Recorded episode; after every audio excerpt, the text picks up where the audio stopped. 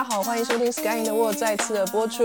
呃，我们今天呢是元宵节，在海外的大家，其他编辑们可能没有这个感觉，但是这个墙边刚从繁华的台北路过了台北灯会，但是并没有去看，因为要手刀冲回来录音。今天呢，我们要讲一个主题，叫做提神食物哈。那既然我们要在晚上去看灯呢，是不是要提神一下？整个晚上都可以嗨，那样才可以看得到漂亮的那个灯笼啊、灯会这样子。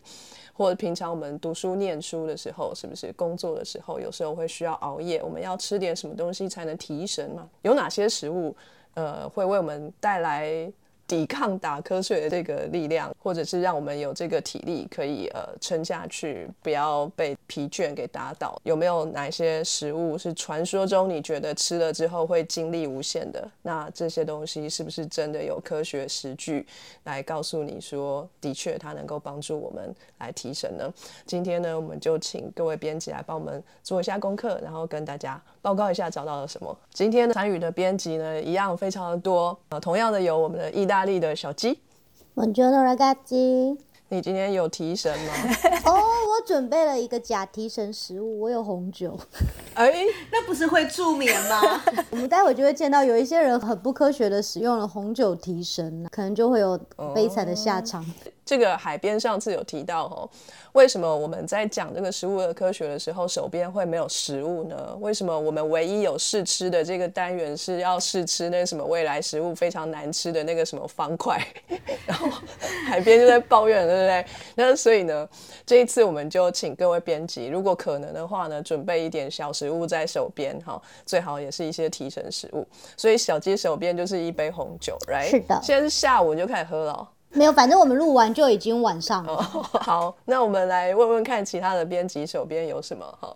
那下一位是在法国的豆豆。Bonjour tout le monde。啊，豆豆，你手边的提神食物是什么啊？我就刚刚去超市，从众多能量饮料 多到我不知道挑什么，总不能全部都买，所以就挑了一罐顺眼的。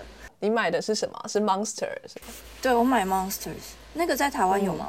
好像有看过，美国很多。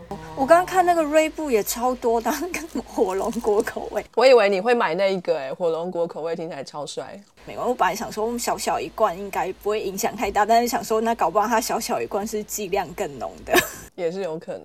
啊，等一下我们可以来看一下这些提神饮料背后的成分有哪些。在我们有在瑞士的 V 然后我带这个从台湾带过来的天人名茶，但其实我平常没在喝茶，真是为了今天才泡的。好哦，喝茶应该也是可以提神来着。再来呢，我们还有桃园的阿冷。大家好，我是阿冷。哎，我的超无聊哎，而且 V 边就抢先把它就讲了，我也是茶，就是我是红茶。对，台湾茶好啊。嗯，对啊，是啦，就是没有什么。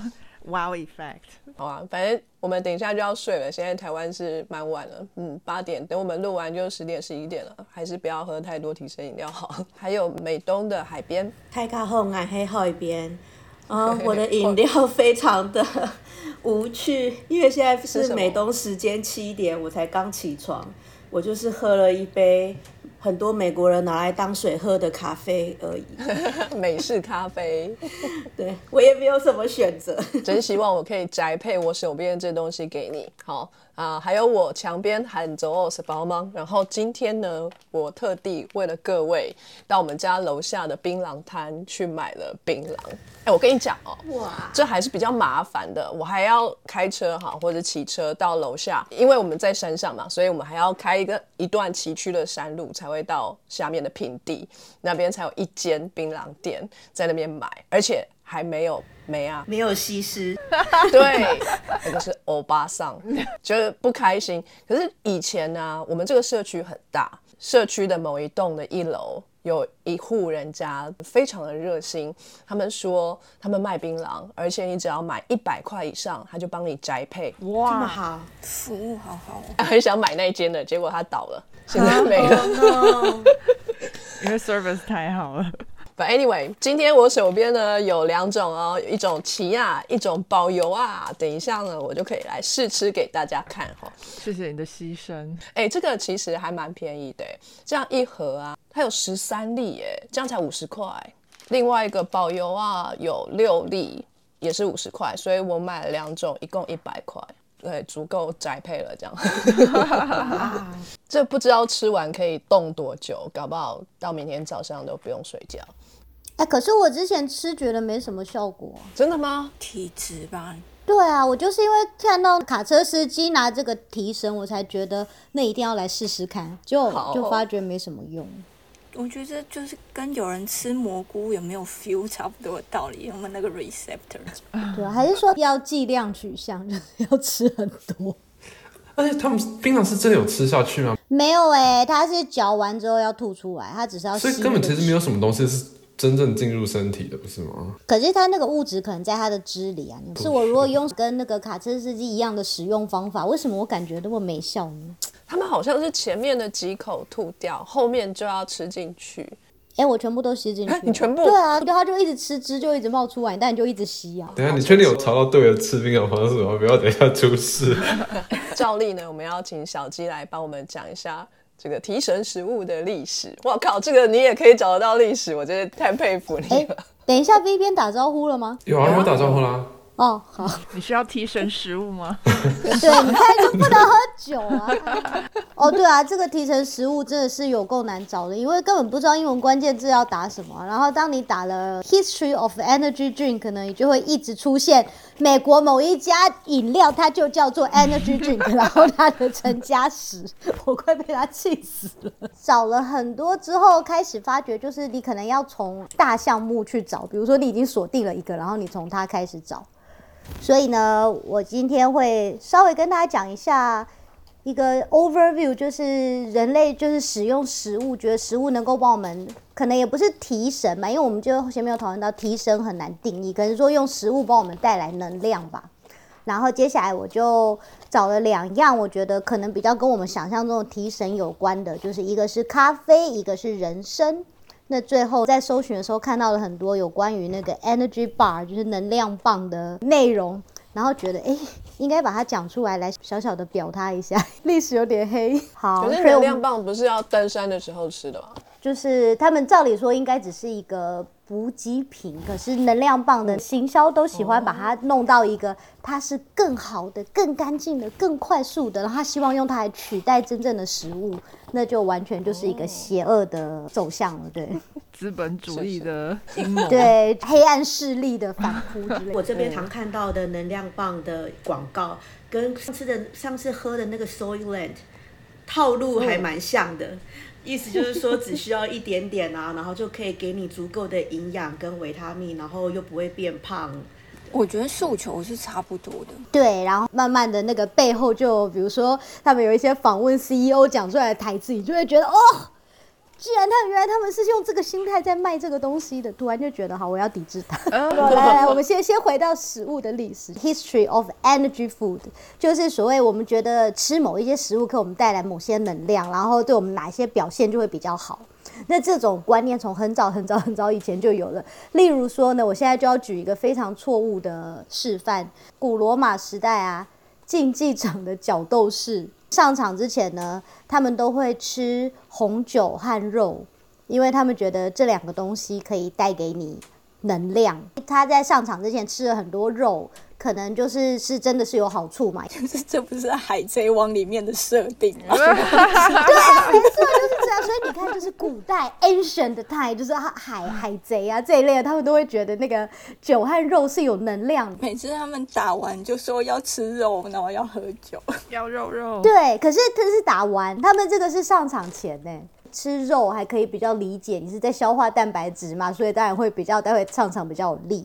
有鲁夫也会边打边吃，然后他还会打一打去睡觉。没有，我觉得鲁夫这个设定是，你知道他把那个英雄主义弄到的太巅峰了，我们不能拿他当例子。如果是喝酒的话，其实酒是会让你放松的，所以它其实不算是个提神食物。唯一我觉得比较合理的解释，他们那时候他们对红酒的说法是，红酒是一个给你勇气和自信的食物，所以其实换句话说，红酒就会让你整个人比较呆，判断力降低，所以你感受不到危险。所以既然其实很多角斗士上场去送死的，好像也就蛮可以理解的。说好听是要帮忙自己增加自信心，就比较不怕。也许只是这样子，到时候可能被狮子吃掉的时候比较不会痛。那到了中国或日本这边呢，我们就很，我们也一直都在在亚洲文化，大家本来就很相信食补，所以比如说在古代的时候呢，如果呃就是。甚至即使到现代，很多人要上场要去，比如说像马拉松长跑者啊，或什么啊。我因为这篇文章是西方人写的嘛，我觉得他一定是把他觉得最奇怪的提出来了。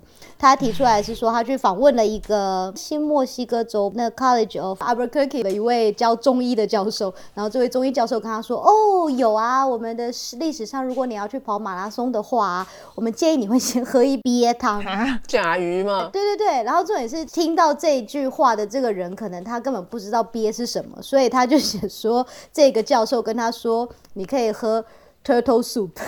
对，那个这位记者不是龟是鳖，对啊，或者是他说那个日本的相扑选手，他们是那个要上场之前，他们也会吃那种很大锅的那种炖的汤嘛，我觉得很妙。它同时有鸡肉、有炸鱼、有豆腐，然后还有蔬菜和面和饭，就是他把基本上你所有的选择，就是各种肉和各种碳水化合物都加进去了，就是喷嘛，就是什么都我有。我真要这么说，很听起来很像馊水。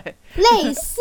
然后他说，可是他觉得比较有趣的是呢，在 Oriental 啦，就是比较东方人这边呢，可能就是比如台湾啊、韩国啊、日本啊或中国啊这一些，我们可能比较乳糖不耐。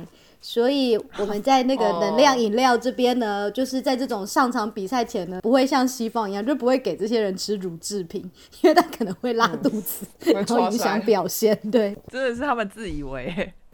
可是我后来仔细想想，呃，不过也是蛮有可能，因为如果是我的话，可能就会拉肚子。我也会，因为我们的确好像乳乳糖不耐的人口算是比较高的。对啊。然后他说呢，如果是在印度这边呢，他们有传统是他们会比如说吃蛋白，或者吃呢一种泡了睡前的牛奶，睡着的茄子。可是我就想说，这个名字听起来就很不吉利啊。它名字叫睡茄，可是据说它可以提神，就是是是个我不太懂的东西。这太矛盾了吧？是一个负负得正的概念吗？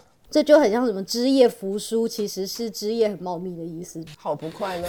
对，还走一个相反路线。然后接下来他就讲到说，现今的人就是通常都是靠着能量饮料啊，或能量棒啊这些东西，其实它里头也都是有很高浓度的，比如维他命啊，很多糖，所以会给你瞬间可以产生很多能量这一类的东西。他说在。亚特兰大呢，当初那种算药头之类的人嘛，或者是可能是用药的人，创造了一种嗑药人很热爱的能量饮料，它的名字叫做 Pemberton's French Wine Coca，里头有红酒、骨科碱，还有我们之前那个春药那集有讲过的一种 Cola Nut 可乐果，然后里头有很高浓度的咖啡因。呃，因为接下来红酒被禁了，所以他们就把红酒的这个成分改成了糖浆。这个饮料呢，在日后就成了现今可口可乐的原型。哦，骨科碱一定也是被去掉的成分嘛，可是可能就是那个味道就是存留至今，所以才会有都市传说，总是说可口可乐里头其实有含骨科碱，就是因为其实它的原型是这个样子来。其实人类很早很早一直有这个观念，就是哦，其实吃了对的东西就可以给我们一些。很强的能量，所以我现在呢，就是会针对两个我们比较熟悉的，会带给大家能量的饮品，就是第一个是咖啡，第二个是人参。好，我们现在从咖啡开始喽。咖啡呢，我觉得它真的蛮猛，它算是那个世界上最有价值的合法货物。当然，每一年排名不一样嘛，就是我们的原物料的传播。可是通常第一名是原油，但是咖啡曾经高达第二名，它比天然气的位置还高。在同样这个排行榜上，常常会出现的。食物类除了咖啡之外，还有比如说玉米或麦子、黄豆之类的。那这些东西呢，是跟什么金啊、银啊，还有铜啊这些东西的贸易是并驾齐驱的。现金来讲呢，我们一天大概喝掉二点二五 billion 杯的咖啡。两亿两千五百万杯，总而言之就是就是这么多杯。看来这个开头的文章是美国人写的嘛，所以他就特别提到说，而且听说纽约人呢消耗的咖啡是其他呃美国地区的七倍之多。就是如果你今天在西雅图喝了一杯咖啡，纽约人已经喝了七杯喽。对，但是以历史上来讲呢，喝咖啡喝到出名的应该要算是法国的，就是作家兼哲学家的伏尔泰。听说他一天可以喝四十到五十杯咖啡。这哇，也太多了吧？比水还多吧？我很想看他的笔记耶，是全部都是抖的吗？这应该要中毒了吧？他是拿来洗澡哦、不知道哎，可是人家是作作家、哲学家，又是思想家哎，我们是不是就是喝太少了，所以才会脑中那么大脑没有被开发？还是古时代的咖啡咖啡因比较少，所以要喝比较多。单纯就是他的神经活性已经被改变了，他大脑的这个感受力已经下降了，从小就开始喝。所以会不会就是最后可以作为 correlation，就是他咖啡喝的越多，越来越多，然后就让他的思想越来越少，出来的 名言越来越少。我来看一下他怎么死的。大家来 side research 看一下。那以传说来讲呢，就是一咖啡最早最早应该是在伊索比亚被发现，在伊索比亚的神话之中呢，有一位牧羊人，他叫做 Cody。咖啡一开始是这棵植物的名称嘛，那个成熟的时候会结一些红色的果实。他发觉他的羊很爱去吃那些果实，然后吃完之后就会很嗨，不睡觉。Cody 觉得蛮有趣的，所以他自己也就去吃了那个果实。他试完之后，他也变得很嗨，他也不睡觉。接下来呢，他们家附近有一些和尚，他就把这件事情告诉了和尚。那应该算僧侣啦，就是和尚 可能比较是中式的讲法。僧侣们也觉得很有趣，僧侣们就把这一些红色的果实带回家。这时候，那个神话就出现了 A 和 B 两种版本。版本 A 可能就是比较没有想象力的版本，他就说僧侣们回家也吃了那个红色果实，也很嗨，整个晚上都不睡觉。然后从此以后就把这个东西发扬光大出去，平铺直叙。版本 B 呢，他说僧侣们把红色果实带回家之后。吃了，发觉哎没有用，一怒之下就把它扔进了火里，结果突然飘出了一股很香的味道。僧侣们觉得哎呀，这是什么味道？好好闻哦，所以就去把火熄掉，咖啡果，所以就变咖啡豆喽。把咖啡豆拿出来，然后把它们嚼着吃下去。然后接下来故事殊途同归，僧侣们又很嗨，整个晚上不睡觉，所以决定把这个东西发扬光大。那个，因为我以前住那个中西部的 Saint Louis 那边有一家非常有名的咖啡店，它就叫做 Caldis，logo 就是这一只山羊。我一直都不知道这个为什么，现在你解答了，或者是说哦，原来它是背后有这么深的意义。但是为什么最后留下来是牧羊人的名字呢？他不是应该还要留下山羊的名字吗？其实是他发现的胡子或者是小白之类的吗？还是小黑之类的？真的，我觉得 Cody 就是人家可能要记录故事的时候，他就没有把山羊名字报出去，他想要独揽功劳。然后就是日本也有一家就是连锁的咖啡店，然后他也有卖杂货什么的，然后他也叫 Caldi，可是，在台湾他就分成咖乐迪，就是那个咖就是咖啡的咖，然后顿时就觉得说，哦，这个好像没有很相关这样。而且卡乐迪会以为是好乐迪的分店，就你不会想到原来是个有历史意义的名字。真的。接下来他说，其实咖啡里头这个咖啡因的成分呢，它当初其实这个植咖啡这个植物产生它，是因为它是一种天然的杀虫剂，就是它其实是要去防止虫子吃它的果实，所以才才才产生了这个成分。就没想到这个杀虫剂被人类拿来害。就是 Cody 发发现咖啡应该在西元八百五十年的时候，那接下来就是僧侣们把它拿走之后呢，咖啡慢就开始散播。那我们一样，就像之前我们大家都讲过，其实你可以从一个东西的字，它的名字，你可以看出它整个散播的途径嘛。所以这个咖啡这个字呢，最早最早是在阿拉伯文有记载，它在也门，那这个字叫做 Q A H W A H，夸哈或者夸化之类的。那这个垮化其实是古罗马文的酒的意思，因为咖啡一度被称为伊斯兰酒，可是因为他们又禁酒，所以就 就拿了一个别的字来，就是降低这个酒的成分。后来这个垮化它传到了土耳其，那这个字变成 K A H V E H，变咖啡，开始有点咖啡的形状出现了。咖啡，咖啡，有台语腔哎，有对对，其实就是说可能是台湾人传出去也是有可能的。咖啡后来传到了荷兰文，变成了 K O F F I E，所以就就很像 coffee 了嘛。那接下来就到了英文，就变成 coffee。所以就是大家知道，就是当初把咖啡发扬光大的人，虽然他就是伊索比亚发现，可是应该是阿拉伯人传出去的。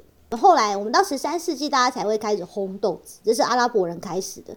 那在一开始的咖啡还没有变成烘豆子的时候呢，其实它的两种使用方法，一种呢就是那个年代的人就已经会把咖啡做成了一种像 energy bar 的东西，就是他直接把咖啡那个红色果实拿起来跟动物的油脂和肉混在一起，所以成为了一根超高咖啡因、蛋白质及热量的能量棒。第二种吃法呢，就是他们会去把咖啡的那个果子，然后煮成一种浓缩汁。所以呢，据说其实当初巧克力在后来变成巧克力之前呢，最早一开始人类发现使用的方法也是一样的事情，就是把可可豆拿去煮，煮成浓缩汁来喝。后来才研研发出巧克力这个东西。呃，本来一开始用果实，可是我在猜，可能果实有些人可能会把后中间的那个籽汁滤掉，可是那个籽汁其实是咖啡豆，那个籽汁才是精华。所以后来有人又更一不做二不休，他把整颗咖啡的植物都丢进去做成饮料。只是不会只有我一个人听到这个声音吗？我有听到，这是 海边的小朋友，对他起床，台湾魏早安，他会早，他精神真好，都不用喝咖啡。好的，所以接下来他们就把整颗咖啡的植物都丢进去，所以这时候就包含了不止它的枝啊、叶子啊、果实啊，还有里头的那个咖啡豆的豆子，还有它的豆壳都在一起。然后这是后来发觉它比较有用的。然后到十三世纪的时候啊，阿拉伯人开始烘咖啡豆，因为那时候他在伊斯兰文化呢，咖啡成为一个超级受欢迎的东西，因为他们觉得它的提神非常的好用。因为在伊斯兰教有时候他们需要有那种很长很长的祈祷的时间，其实有些人会撑不下去，可是你又不想对神不敬，这时候喝咖啡就很有用，所以它就成为一种就是非常 popular 的饮料。那但是他们那时候为什么要烘咖啡豆呢？就是可能因为烘完之后比较香以外的，其实阿拉伯人是一个蛮奸诈的心态。因为呢，如果你今天是用生的咖啡的果实，其他人拿了这个豆子就可以回自己的国家种咖啡。但是当你今天咖啡豆被烘过了、被煮过了之后呢，它就不能自己种植了，所以全世界的人只好都跟阿拉伯国家买咖啡。所以那个时候，也门对是世界的咖啡大户。就是据说在西元前一千六百年前，你在出了那个非洲和阿拉伯这个地区，就是伊索比亚、也门这一带产咖啡区，你是一棵咖啡树都找不到的，因为他们垄断的很彻底。但是咖啡真的是在可以在也门种吗？咖啡不是需要湿热的地方才能种？不知，可是也许气候变迁嘛。可是后来又出现了一个更奸诈的人。不过我们要感谢他，就是在一六七零年的时候呢，有一位印度的朝圣者，他叫做巴巴布达，就是很像 菩菩萨爸爸嘛。对他有他的 Wikipedia 页面，我们给大家可以去看。是因为为了朝圣吧，就是所以他到了也门，离开的时候呢。他就偷偷带了七颗生的咖啡豆。他从也门离开那个港口呢，叫做摩卡港，就是 M O C H A 摩卡。他从也门的摩卡港偷渡了七颗咖啡生的咖啡豆。那为什么他要选择七这个数字呢？他说，因为这对伊斯兰教来讲，七是一个神圣的数字，所以他就在人家的领土上，用人家交易里头最神圣的数字，偷走人家目前垄断世界赚钱的东西，然后偷偷的把它带回了印度。着急的。对，而且他是怎么偷渡的呢？他说：“爸爸布达当初把七颗咖啡豆藏在他的胡子里。”哦，那我就不多说，大家自己去想象他的胡子有多纠结、多多脏吧。真的，可以塞进去不会掉哎，七颗哦。可是就是在一六七零年，他爸爸布达把咖啡豆带出来之后呢，所以后来才开始了全世界咖啡的贸易。然后咖啡后来从印度这边有卖往了欧洲。十七世纪的时候，从那个荷兰开始。荷兰是第一个在那个欧洲以外，在他们殖民地上开了一个种植咖啡的地方的。他们一开始种在斯里兰卡，然后后来他们又到了爪哇岛，又开辟了一个爪哇咖啡区在印尼那边。然后接下来呢，就是欧洲的国家们都开始往南美去找，就是可以种咖啡的地方。所以法国呢，他们是在到加勒比海去种，西班牙到中美洲去种，葡萄牙他们到巴西种。那如今世界上其实最多咖啡的产地，就真的就是来自加勒比海、中美洲和巴西这一带，尤其是巴西，巴西产的咖啡基本上占了世界的三分之一。他们说一年这些地方可以产出一亿袋的咖啡。对，然后美国的咖啡使用呢，其他因为美国是新大陆嘛，所以这种流行的东西当初过去的也比较晚。美国是从一七七三年，就是发生那个 Boston Tea Party 的事件之后，那时候不是大家很气的把那个茶都丢进海里嘛，所以也引发了就是大家开始一窝蜂的由喝茶改成喝咖啡，因为这是一个爱国的表现。对，然后接下来呢，因为美国后来又发生了内战，士兵们要让精神更集中，所以咖啡的使用量又上升了。所以接下来美国也成了，虽然是后来开始的，但是后来居上也成了就是使用咖啡的大国。就是我们刚刚讲的那个喝很多名人是 伏尔泰嘛，现在我们来讲美国的那个罗斯福总统 Teddy Roosevelt，据说他一天喝掉一加仑的咖啡，太扯了吧！三点多公升的咖啡，而且听说美国那个麦斯威尔的那一句 slogan，“Good to the last drop”，就是他讲的，据说是他去那边试喝的时候 留下来的名言。对，大概从一一八零零年开始呢，就是那时候美国有一些小商人，他们想要开始开启一间新的不一样的咖啡的模式，每一次都是啊买来然后拿去卖，这样子的话自己中间赚很少诶。所以呢，就有人开始想要决定自己烘豆子，咖啡的味道就变得更多元啦。现在大家有这么多轻烘焙、中烘焙、重烘焙，每一家烘的不一样，味道又不一样，所以变成开启了自己烘豆子，然后卖给自己附近这种文青的行为。那这个行为到了高峰的时候，就是一九七一年的时候，星巴克在西雅图开了第一家 Starbucks。我刚刚查了一下，发觉原来叶本咖啡很有名诶。叶门咖啡很有名，就是有人称它为咖啡中的古迹，因为它至今五百年来没有更改过它产咖啡豆的方法。哇！然后它是种在阿拉伯半岛南方的叶门嘛，然后他们的咖啡种在海拔三千至八千英尺陡峭的山侧地带，是至今世界上最古老的咖啡。然后你是说像采叶波一样，它必须要那个挂在悬崖上面那边采咖啡豆吗？没有没有，不是悬崖，它就是很像梯田，可是它是很陡峭的地方。好好好。然后他说，就是当初大家会称为摩卡咖啡，就是真的是因为那个港，那个港就叫摩卡港，所以就是欧洲人就是发觉摩卡港产来的咖啡太好喝，所以称为摩卡咖啡。然后因为那个叶门咖啡深烘焙有很浓厚的巧克力味，所以才会现在咖加了巧克力酱的咖啡也叫做摩卡咖啡。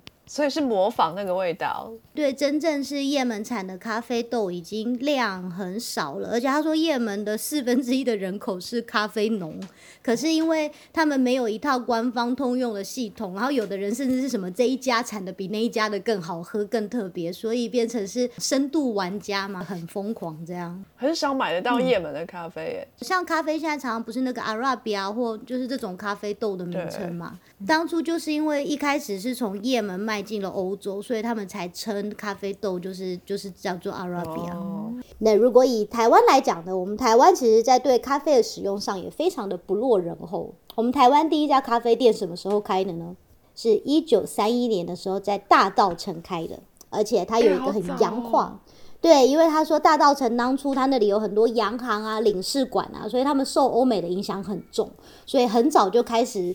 接收到这个哦，这是欧美流行的东西，叫做咖啡。那我们台湾也应该来一家。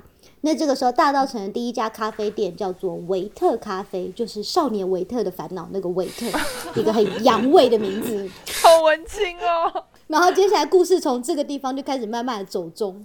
就是当初他们开这家咖啡店的时候呢，他们就想要把它创造成台湾的艺文沙龙。他们希望当初的政商名流都要来，然后大家一起来讨论呢台湾的这些艺术的东西啊，那种文青爱讨论的东西。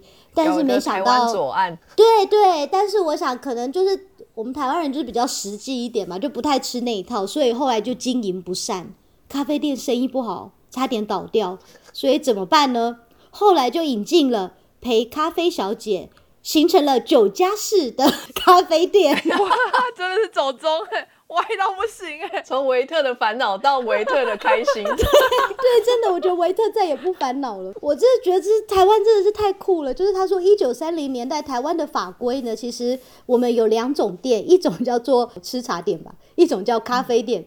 所谓的吃茶店，其实才是像我们现今大家想象中的咖啡店，就是你去喝茶、喝咖啡、休闲文青的地方。而一九三零年代台湾的咖啡店呢，是有小姐，然后有卖酒，所以其实那时候的咖啡店是酒店，里头陪酒的小姐还有一个名称叫做女给，而且就是走华灯初上那种日式的。日式的陪酒形式，所以小姐会陪酒，会陪你聊天，而且这些小姐可能还蛮有素养的，还会讲一些文学，讲一些电影。所以就是可能当初那个维特的那个想要文艺沙龙这个 feel 还是有稍微歪掉，但是有慢慢回来一点。对，台湾就是艺伎，对对对对对，类似，所以所以算是没有歪的很严重。那至今这个呃维特咖啡虽然它倒了啊，中间又换了好几手，但是它这个原址呢，现在在台湾开了一家叫做深高沙咖啡，在延平北路二段一号，所以大家如果在台北经过，可以去看一下。还有女给吗？现现现在应该是没有女给了啦，对，好吧好吧，我们接下来要来讲人生。人生相较之下就非常的无聊，主要就是因为呢，人生的历史这一篇文章呢是一篇学术文章，然后我看完之后就真心觉得，哦，学者一定要这么无聊吗？就是他光是在讨论 精神这个字到底代表哪几种人生呢？然后他就已经不知道讲了多少页。是韩国人吗？呃，不是哎、这篇文章是意大利人写的。好，但是你知道吗？我真的觉得这篇文章让我开了很多眼界。首先呢，这篇文章发表在《Journal of Ginseng Research》人生研究杂志，人生研究强到可以自己有一个杂志，哪一个国家办的？很猛哎、韩国。几点啊、这么听起来冷门又小众的杂志，你们猜它 impact factor 多少该不会有五之类的吧？？IF 五点七三五哎！哇天哪！很厉害。因为它名字很短呐、我就是后来念完这篇文章之后，我觉得这个杂志不单纯，因为它那个杂志的那个页面旁边还有一个 logo，写的 K 什么什么。可是你点进去的时候，你看不到这个 logo 代表是什么。我在想，一定是背后有财团资助吧。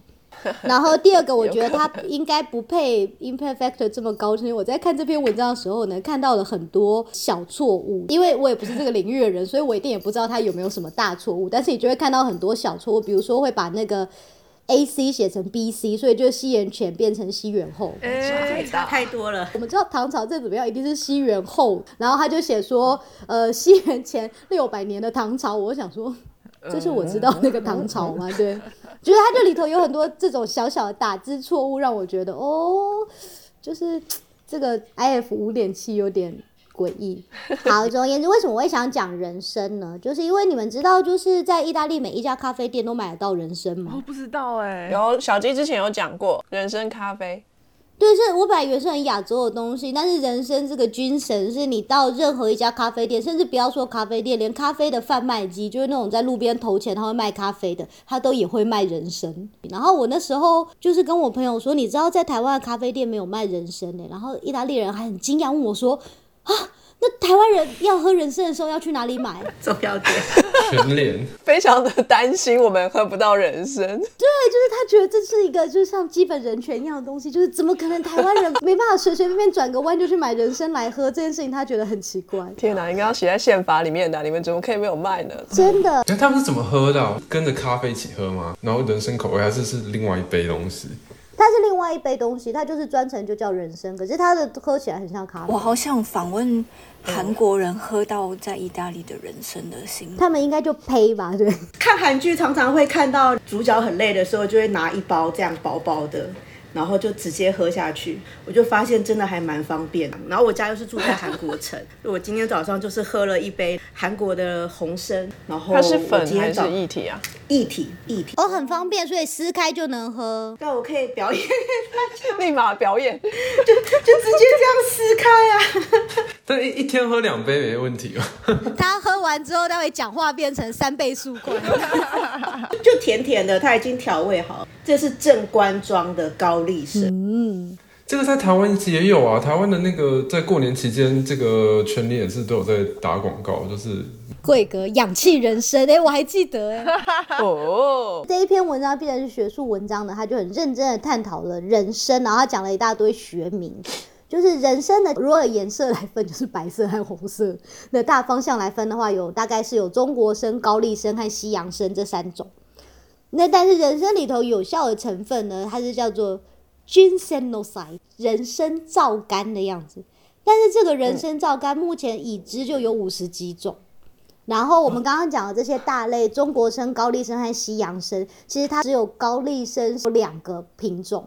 其外的话，中国参或西洋参，其实它下面都会分成很多很多不同的植物的学名，然后它们都会统称为西洋参或中国参。就是他说人生里头这个 genos genos，我一直要讲成 genocide，好可怕哦，genocide 的 里头不要杀我！我只想吃个人参。就是其实不同的人参，它的含量差很多，然后它的种类也差很多，所以才会有人参的价格的高低也差非常多的。所以我自己猜测，我在意大利咖啡店喝到可能就是非常便宜的吧，就是真正效用有多少就再说了。对，然后我那时候在上网查的时候，还查到一篇愤怒的中国人的文章说。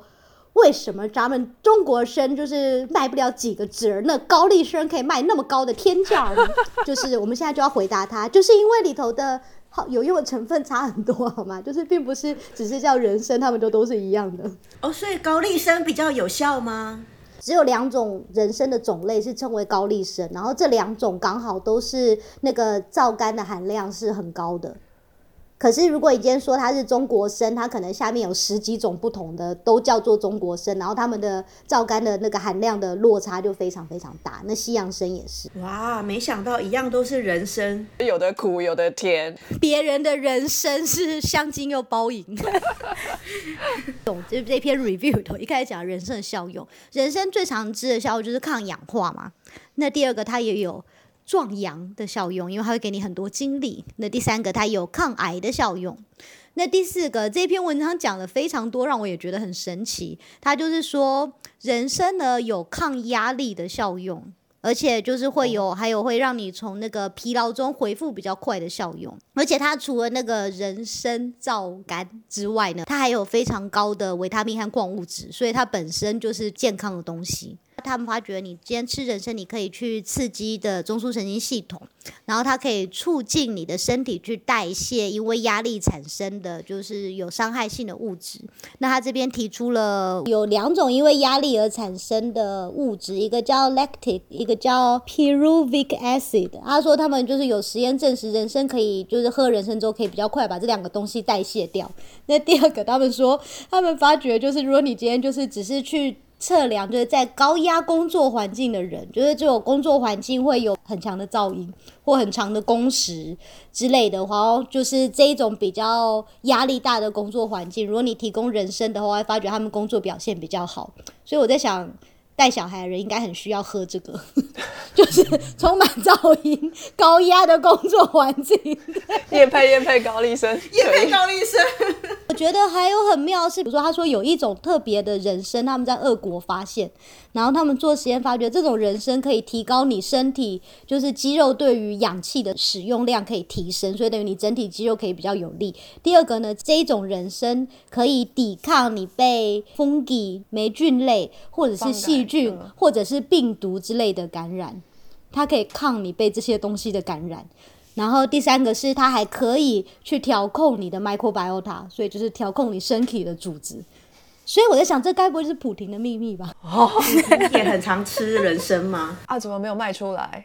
是因为他们共产，不是资本这样，不是，那直接就是全部送去 KGB 训练用。国家机密。最神奇的是，它里头甚至有提供一篇文章，他说有人拿人参来治疗 HIV 引发的后天免疫不全症候群，然后发觉他有办法帮这些人提升免疫力。哇塞就觉得哇，是好哦神奇的东西啊，对啊。不过大家不要忘了，就是因为他他们这些参呢，就是你每一篇文章都会用一个特别的参，然后里头可能某几种特别的人参皂苷，所以并不是说我随便去买了一个人参吃就可以有这些全部的功效。每一个人的人生都无讲，哎，对，就是这样。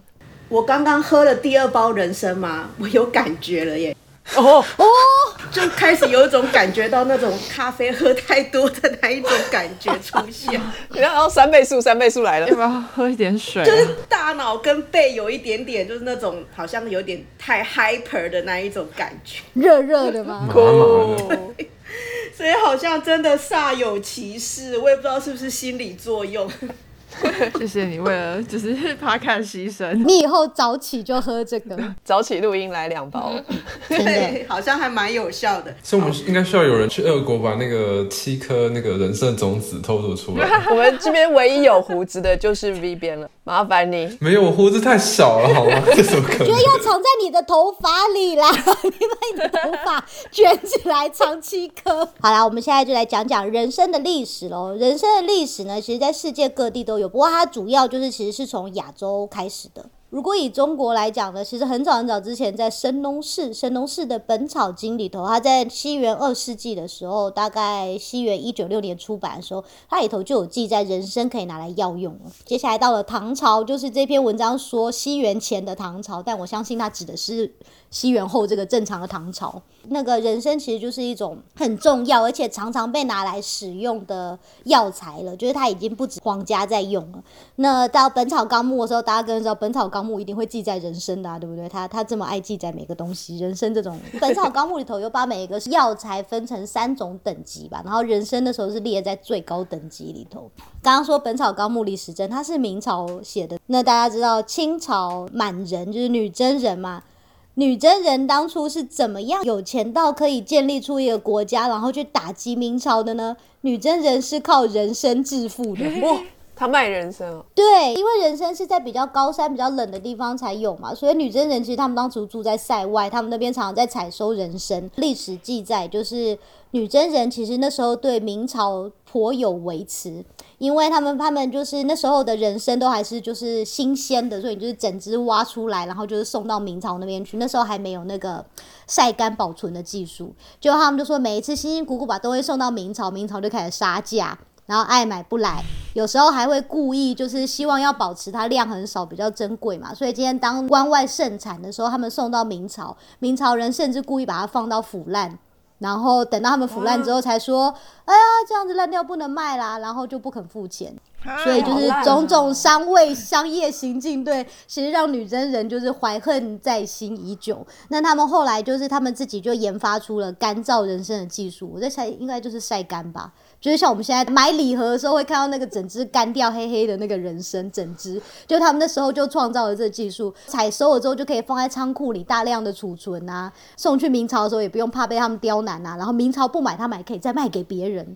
所以女真因此呢，在明朝的刁难之下，成了人参的处理和贩售的专家，因此储存了一大笔创国基金，然后最后就拿了这个创国基金 来攻打明朝。我觉得这故事很励志哎，有哎、这可以拍成晨间剧之类的。就是奸商必败，你知道吗女真？人厉害。接下来到了那个韩国，他们很早很早很早之前，据说就是中间一直没有正式的文字记载，但是据韩国自己的说法，他们从西元前就开始大量的在种植人参了。那但是真正有文字记录，而且是可靠文字记录，因为我中间还看到有的文字记录是说他记下来，然后他说我的资料来源是根据我父母的记忆，reference 我爸我妈，所以就是其实是到西元一千一百二十二年才正式有文字的记载，有非常清楚的说他们是怎么样子大量的种植人参，然后整个那个生产链是要怎么处理。我觉得很妙是，他是写说他们的人参是先蒸过，就是是 steam。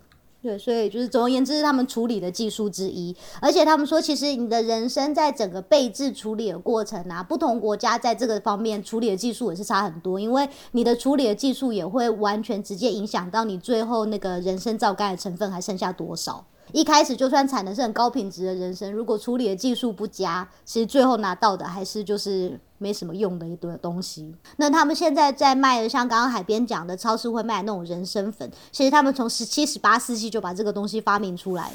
不过你要你也知道，因为这个文章是发表在严重怀疑是韩国人投资的那个人参期刊上，就觉得就是什么东西最后都变韩国人发明的。对，就是有，就是我在看的时候就有一种嗯，有点问号的感觉，想说你这个好话跟坏话比例啊差距有点大。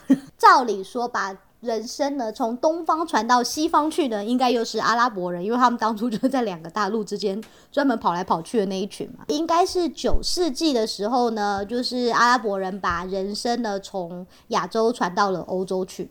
在十世纪的时候，我们之前有提过阿比切纳这个人，他也是那种就是抬头超多斜杠青年，可是他里头有一个很巨大的成就，就是医学方面的成就。他写了一本书叫做《Canon of Medicine》，那它里头就有记载人参的功效。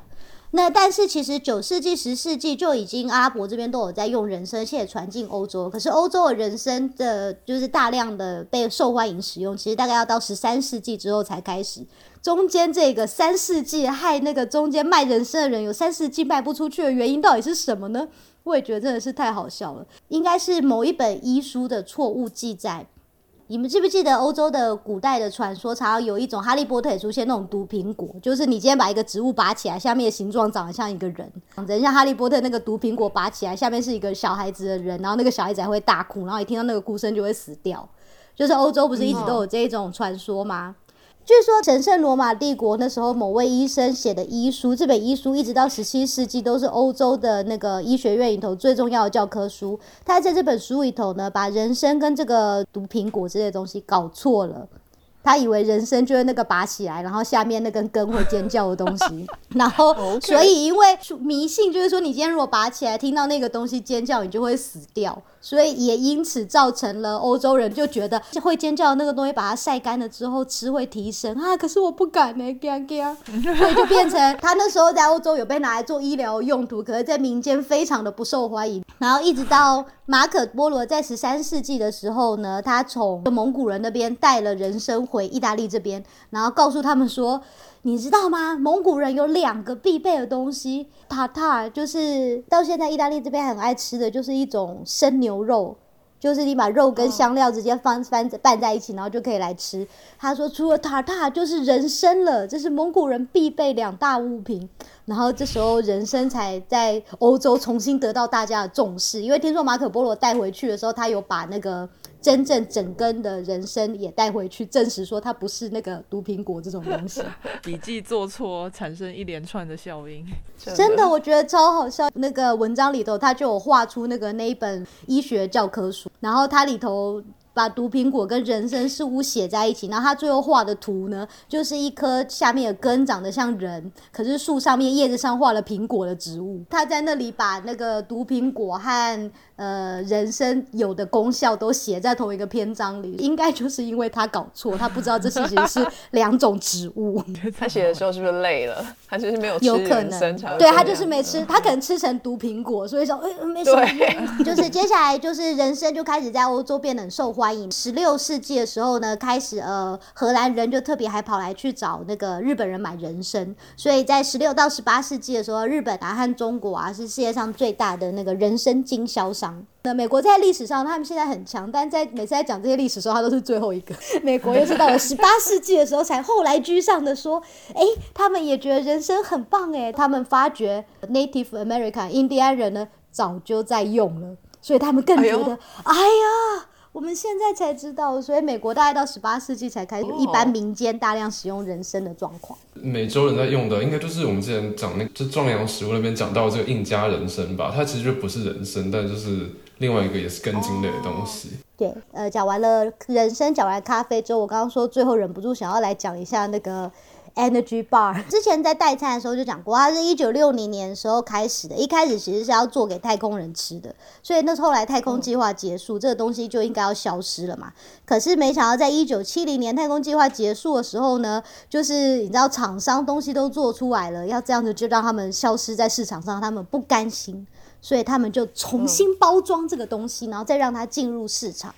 然后他们今天重新包装的那个之后呢，打造的就是一个营养均衡的餐间小点，就是 nutrient balanced between meal snake，就跟整个太空计划那个氛围连在一起，所以他们就会说这个东西呢非常健康的，非常快速的，而且它是高科技的产物，而且它非常的干净，它是从无尘的 lab 里做出来的。然后第五个最重要的是，因为那时候不是女性主义意识也开始抬头吗？他们说，所以这个东西就是能够让帮助把女性从厨房里头解放出来的神物，就是能量棒。就是以后不用煮饭，然后每个人发一根这样。对对对对，要晚餐的时候，妈妈就完全都不需要煮饭啦，就是拿出一个盒子放在桌上，说：“来，亲爱的，一人一根。”就这样就结束了。对，所以就是你知道他们这个行销做的很好。然后行销了之后呢，又有很多名人背书，比如说之后没几年，加拿大的马拉松选手，他就是那一年可能就表现很好吧，人家说表现为什么这么好呢？他就说：“哦。”就是因为我自己吃了我自己最近正在独门研发的完美的 Energy Bar，我现在正在改进它的配方，之后呢，我就会让所有人都可以享用这个我觉得非常棒、值得推荐给所有人的东西。他在两千年的时候，把他这个 Energy Bar 成分以三百七十五百万美元卖给了雀巢。你知道名人背书之后，名人自己海销了一笔，他有没有吃我们不知道，但是他就把这个东西的形象就卖出来了。然后后来卖出来之后呢，很多厂商全部都投下来，然后大量的制作。他们要么就是把它做成 energy bar，或者后来开始有些人对食物就是要吃的均衡的意识抬头了，所以他们又把名字也改了更奸诈，叫做 balance bar。真的，我们也不一定只能带给你 energy，我们也可以带给你 balance 哦。然后他们就发觉有很多人呢，都会有一个概念，就是啊，我根本不知道我自己要什么，我也不知道我自己要吃什么，但是我只知道啊，我希望很健康，总而言之是健康的东西就好了。哇，所以他们今天就是特别针对这种人，你根本搞不清楚什么是健康，但你只要听到健康，你就很嗨。然后他今天的目标就是要把他做的这个鬼东西卖给你。嗯，那特别是 Balance Bar 这个，他特别改过名字的新商品卖的非常好。就那个 CEO 就说，他们今天 Balance Bar 的 Target Audience 是谁呢？他说是 For gullible people looking for quick fix，就是很好骗的人，他想要一个很简单、很快速的解决方法，我就卖这个东西给他。哦！所以就是他今天你买了他的东西呢，他就是说，我就知道你很好骗，对你就是个笨蛋，才会听到这种 balance bar 这种名称你就买，你根本不知道自己要什么。好坏啊，以后再也不吃了。真的，一打开柜子有一堆。真的，大家大家身为一个现代人呢，其实很很重要的一点就是。我们今天在买东西的时候，我们我们可能现在我们资讯也比较多，其实你要知道，就是呃，哎，我自己字又写太丑，我再度看不懂我在写什么。你连这种警语都有先做功课写下来。对对，好，就是呢，大家要聪明一点啦。就是其实你在吃一个东西的时候，你总是要先看一下它的内容的成分是什么。那特别以这一种 energy bar 来讲呢，它其实像我们刚刚一点开始录，然后我我弄东西弄到十二点四十五，就这种只剩十五分钟可以午餐的时候，它就是可以是一个好的选择嘛。嗯或者是要做一些 diet，你需要算一些热量，那你可能今天在正餐以外呢吃不到的能量或营养，你可以用这种 energy bar 来代替。它真的就是一个 quick fix，但是它不应该是取代你的正餐。那可是很麻烦的，就是大部分这种 energy bar 他们在行销的时候呢，它的行销的手法呢，它都会让你觉得你吃的这个东西除了快速之外呢，它还会让你比较健康，它会让你比较强壮，让你比较瘦，看起来比较漂亮。甚至是让你觉得你吃这个东西你就不用有罪恶感，你就觉得你的那个 diet，你的你的整个饮食计划就很完成了。就是这些都是行销的手法。其实它除了很快速，你今天自己有个目标，它可能可以帮你快速的完成这件事之外，它其实是没有那些其他的附加价值的。最麻烦是因为现在这一些行销的东西啊，他们都太爱用很多很多字眼，然后甚至还会说什么你吃了这个 energy bar，它帮你燃烧的热量比你吃进去的更多，这种你知道各种屁鬼话。话，那就是对，然后我今天就看到，就是有人在二零二零年特别发了一篇 review，它的 title 就叫做 Critical Review。On the role of food and the nutrient in the energy balance，就是因为现在报章杂志上太多这种有的没的的鬼话了，什么你吃这个就可以帮助你消耗更多，让你吃这个就可以让你表现得更好，就是说他就是认真做了一个 review，然后去看了一下所谓的食物跟你今天最后产生的能量的关系，以及它对你身体的影响。它里头讲了看了超多超多东西，然后他也把一项一项的东西都分别出来，比如他就有说现在这种东西很流行，比如说什么 green coffee 或绿茶，或者什么黑巧克力、姜黄、肉桂、苦橙，很多人都会。给了比他们原本更超出的功效。你今天如果认真 review 下来的话，你就会发觉这些成分几乎没有任何一个成分，他们讲出来的功效呢是有科学证实的背景。那第二个就是，其实你今天吃进去的能量还有燃烧出来能量，它本身就是一个非常复杂而且动态的状况。所以，像很多人就会说，哦，我要节食减肥，然后接下来大家就会又说，哦，没有节食到一个程度，你就不会再瘦了，因为你的身体也会配合着你吃的少，它就消耗的少。其实你的身体是一个动态的状况，它也很聪明，所以不可能会有什么东西你吃进去，然后它就帮助你去燃烧热量，去骗过你的身体，不可能，你的身体比这些东西聪明多了。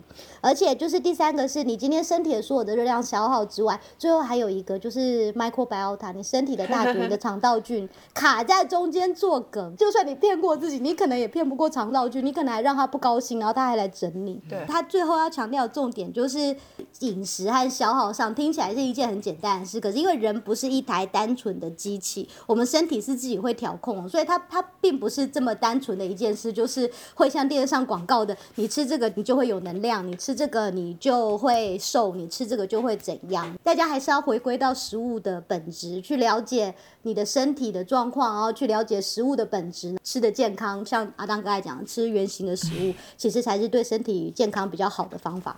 比较均衡。对，但是请不要靠吃 balance bar 来得到均衡。就是整个代谢路径应该就是四通八达。如果你只给一个啊，其他都不给，它也会整个坏掉。嗯，是，而且就像可能我吃的槟榔没有什么感觉，对吧、就不是每个人吃的同一个东西都一样的感觉。对啊。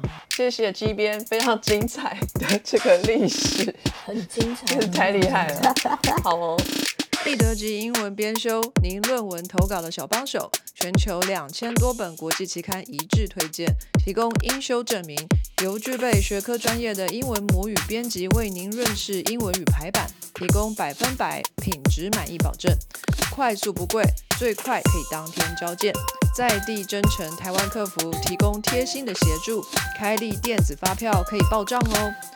输入折扣码 Sky in the World 全部小写没有空格，就可以折价三百元哦。